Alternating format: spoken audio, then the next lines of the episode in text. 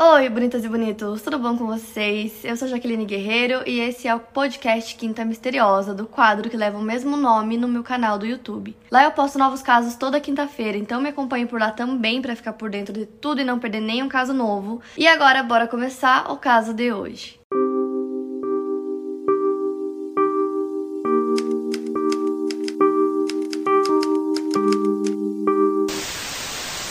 Vou contar para vocês o caso da fuga de Alcatraz. Alcatraz é uma ilha localizada no meio da Baía de São Francisco, na Califórnia, nos Estados Unidos. Inicialmente era utilizada como base militar e somente mais tarde foi convertida em uma prisão de segurança máxima. Então, do ano de 1850 a 1930, Alcatraz foi uma base militar. Depois disso, foi adquirida pelo Departamento de Justiça dos Estados Unidos em 12 de outubro de 1933, quando sofreu a conversão e virou prisão. Então, no dia 1 de janeiro de 1934, Alcatraz foi reinaugurada inaugurada com uma prisão. Em pouco tempo ela foi apelidada de A Pedra, porque ela fica em cima de uma pedra enorme no meio do mar, né? Fica até hoje. E também ficou conhecida por ser uma prisão que era impossível escapar. E se tentar escapar, provavelmente ia cair no mar e ia morrer até conseguir nadar até São Francisco ou algum lugar por ali, porque realmente era bem longe. E por ficar nesse lugar, digamos assim, inusitado, no meio do mar, o custo para manter a prisão era muito alto. Então as coisas viviam estragando porque a prisão é enorme, então o tempo todo as coisas estragavam pagavam e o custo de manutenção era muito alto para o governo, então não era uma prisão fácil de ser mantida. E Alcatraz alojou alguns dos maiores criminosos norte-americanos, como por exemplo o Al Capone. E agora que vocês já conhecem a prisão Alcatraz, a gente pode entrar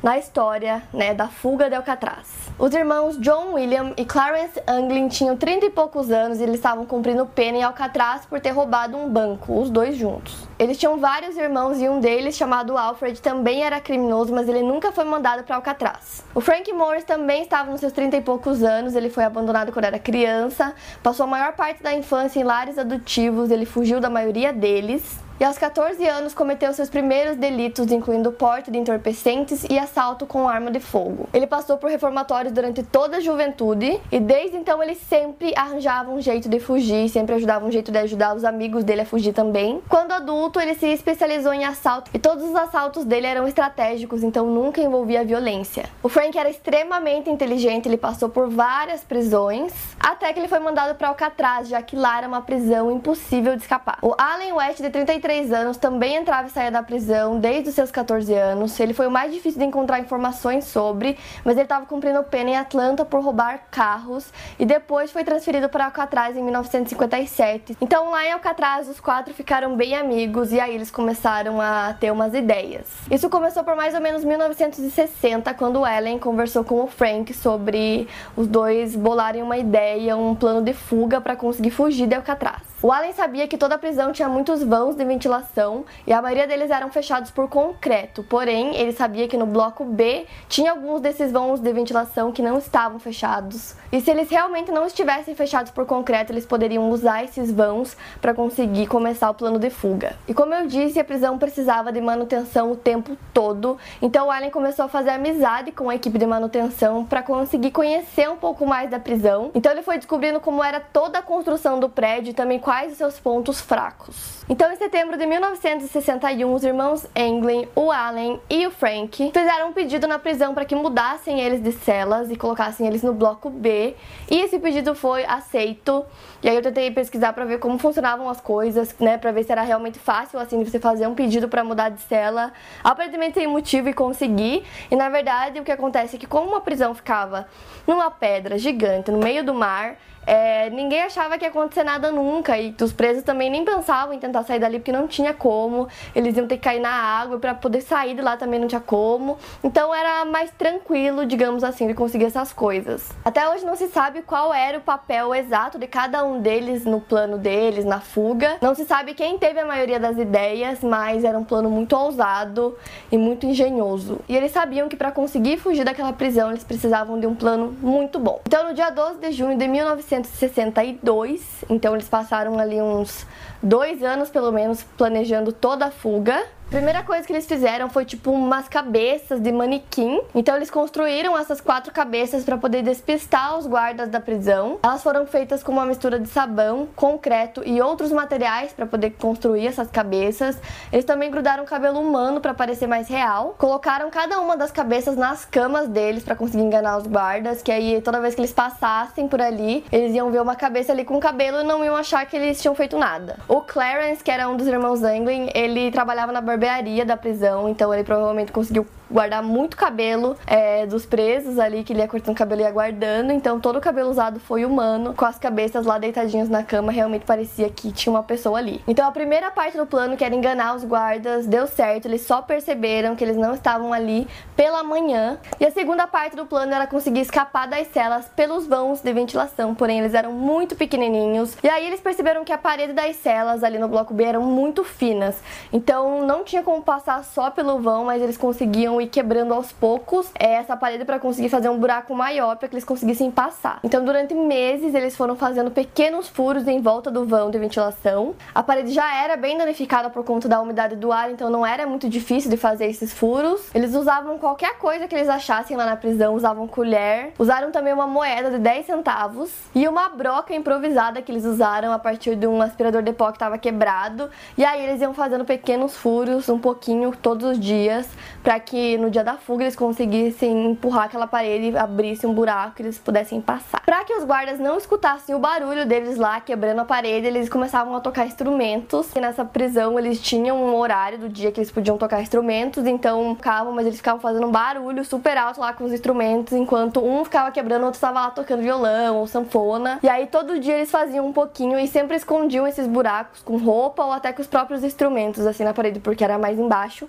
então dava para esconder. Atrás Atrás dessas grades de ventilação tinha um corredor bem pequenininho de serviço que normalmente não tinha guardas por lá, ele era bem pouco usado.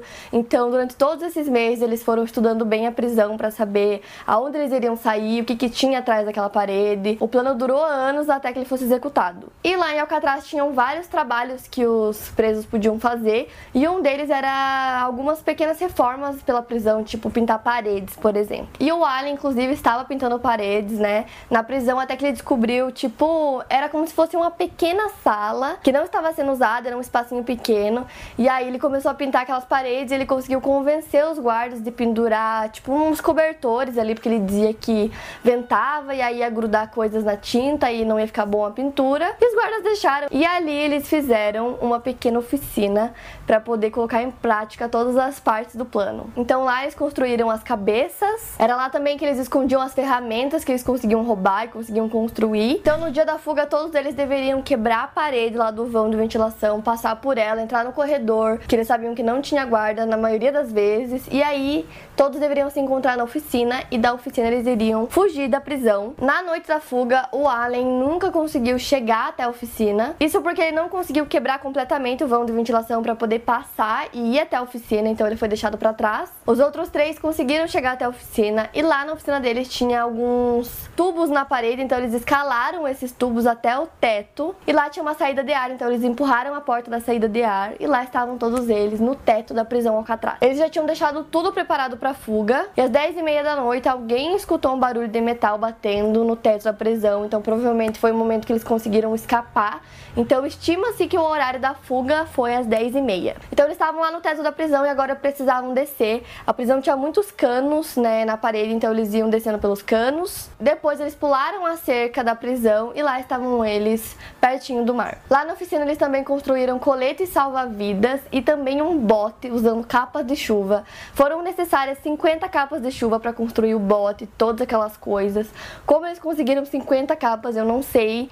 Não sei que desculpa que eles usaram para toda vez pedir uma capa de chuva nova, mas eles conseguiram 50. Seguindo o plano deles, a ideia agora era ir pro bote e de lá eles iriam para a ilha Angel, que era perto de Alcatraz, porque se eles fossem direto para São Francisco, seria muito fácil capturar todos eles lá. Então, depois de chegar na Ilha Angel, eles iam dar um tempo e de lá eles iriam para a cidade, onde eles iriam roubar roupas, carros e dinheiro. Então, a fuga aconteceu do dia 11 para o dia 12 de junho. E no dia 12 pela manhã, os guardas sempre passavam para acordar os presos e aí eles não acordavam de jeito nenhum. A cela deles eram bem próximas uma da outra. Inclusive, a cela dos irmãos ficava uma do lado da outra e lá estavam os guardas passando, ninguém acordava. Até que um dos guardas decidiu entrar em uma das celas para ver o que estava acontecendo, que eles não acordavam nunca. E aí cutucou um dos presos e aí a cabeça caiu no chão e quebrou. E aí que eles perceberam que eles não estavam lá. E aí eles perceberam que estavam faltando três presos lá nas celas. Então imediatamente a prisão toda foi fechada e a busca pelos três começou. Logo que eles começaram a buscar, eles já encontraram a oficina e já se deram conta do que tinha acontecido, que eles já não estavam mais ali. Então além dos guardas foi chamado o FBI e também a guarda costeira para tentar localizar esses três prisioneiros. E apesar dos esforços, os três criminosos, John e Clarence Anglin e Frank Morris, nunca foram encontrados. A única certeza que a gente tem é que os três conseguiram escapar da prisão, mas ninguém sabe se eles conseguiram escapar vivos, se eles morreram no mar, se eles estão vivos até hoje, o que, que aconteceu. É um mistério, tem várias teorias. A primeira teoria é que o plano deu certo até o momento em que eles entraram no mar, porque o caminho da Alcatraz até a Ilha Angel era não era muito longo, mas ele o mar era muito agitado, tinha muito vento. São Francisco é conhecido por ser uma cidade bem fria, então seria extremamente difícil atravessar o mar até chegar na ilha só com um bote caseiro que eles mesmos fizeram. Então a primeira teoria é que aconteceu alguma coisa ali no meio, eles acabaram caindo no mar e não conseguiram chegar até a ilha e morreram afogados. Só que aí tem um porém. Atletas atravessam o mar, esse mesmo mar, no mesmo lugar, todos os anos e não é uma travessia fácil, mas eles conseguem, então não é impossível.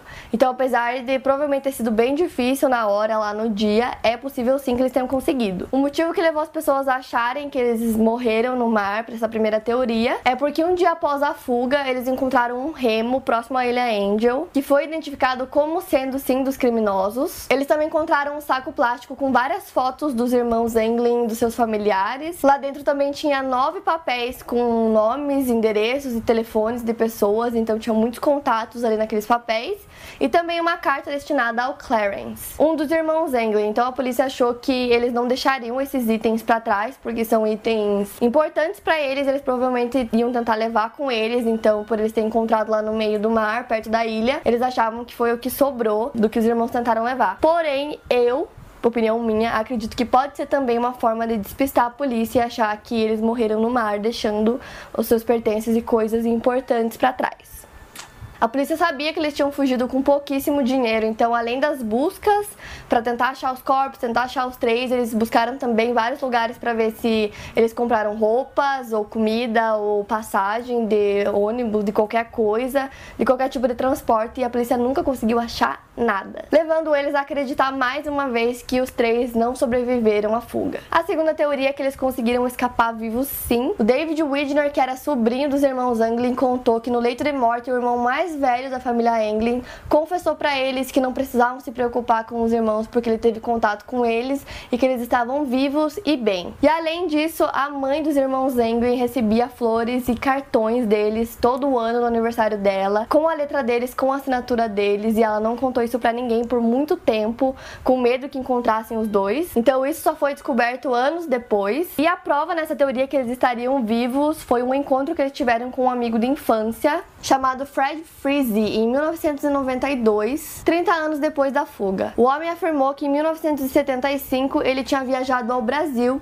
Em uma cidade próxima ao Rio de Janeiro, um norte-americano se aproximou dele e perguntou: Você se lembra de mim? O Freeze disse que os irmãos estavam morando em um rancho e também tirou algumas fotos com eles. O homem guardou o segredo por 17 anos até compartilhar esse segredo com a família, porque, segundo ele, os irmãos gostariam que a família soubesse que eles estavam bem. Essas fotos foram analisadas e, apesar de não ter uma certeza assim absoluta de nenhum especialista dizendo sim, são eles. É, a maioria deles dizem que é bem provável que realmente sejam os irmãos. Já o Allen West, que foi um dos criminosos que não conseguiu escapar junto dos outros três, ele acabou cooperando bastante com a polícia, então ele explicou como foi feito o plano, que durou anos, explicou como eles fizeram as cabeças, então todas essas informações sobre o plano foi ele que contou para a polícia. E como ele cooperou bastante, eles diminuíram um pouco a sentença dele, então ele foi solto em 1967 e um ano depois ele foi preso de novo por roubo e ele faleceu em 1978. O caso foi encerrado em 1979, 15 anos após a fuga, porque eles simplesmente não conseguiam encontrar absolutamente nada e nenhuma pista nova surgia e tudo que surgia era pesquisado e não dava em nada,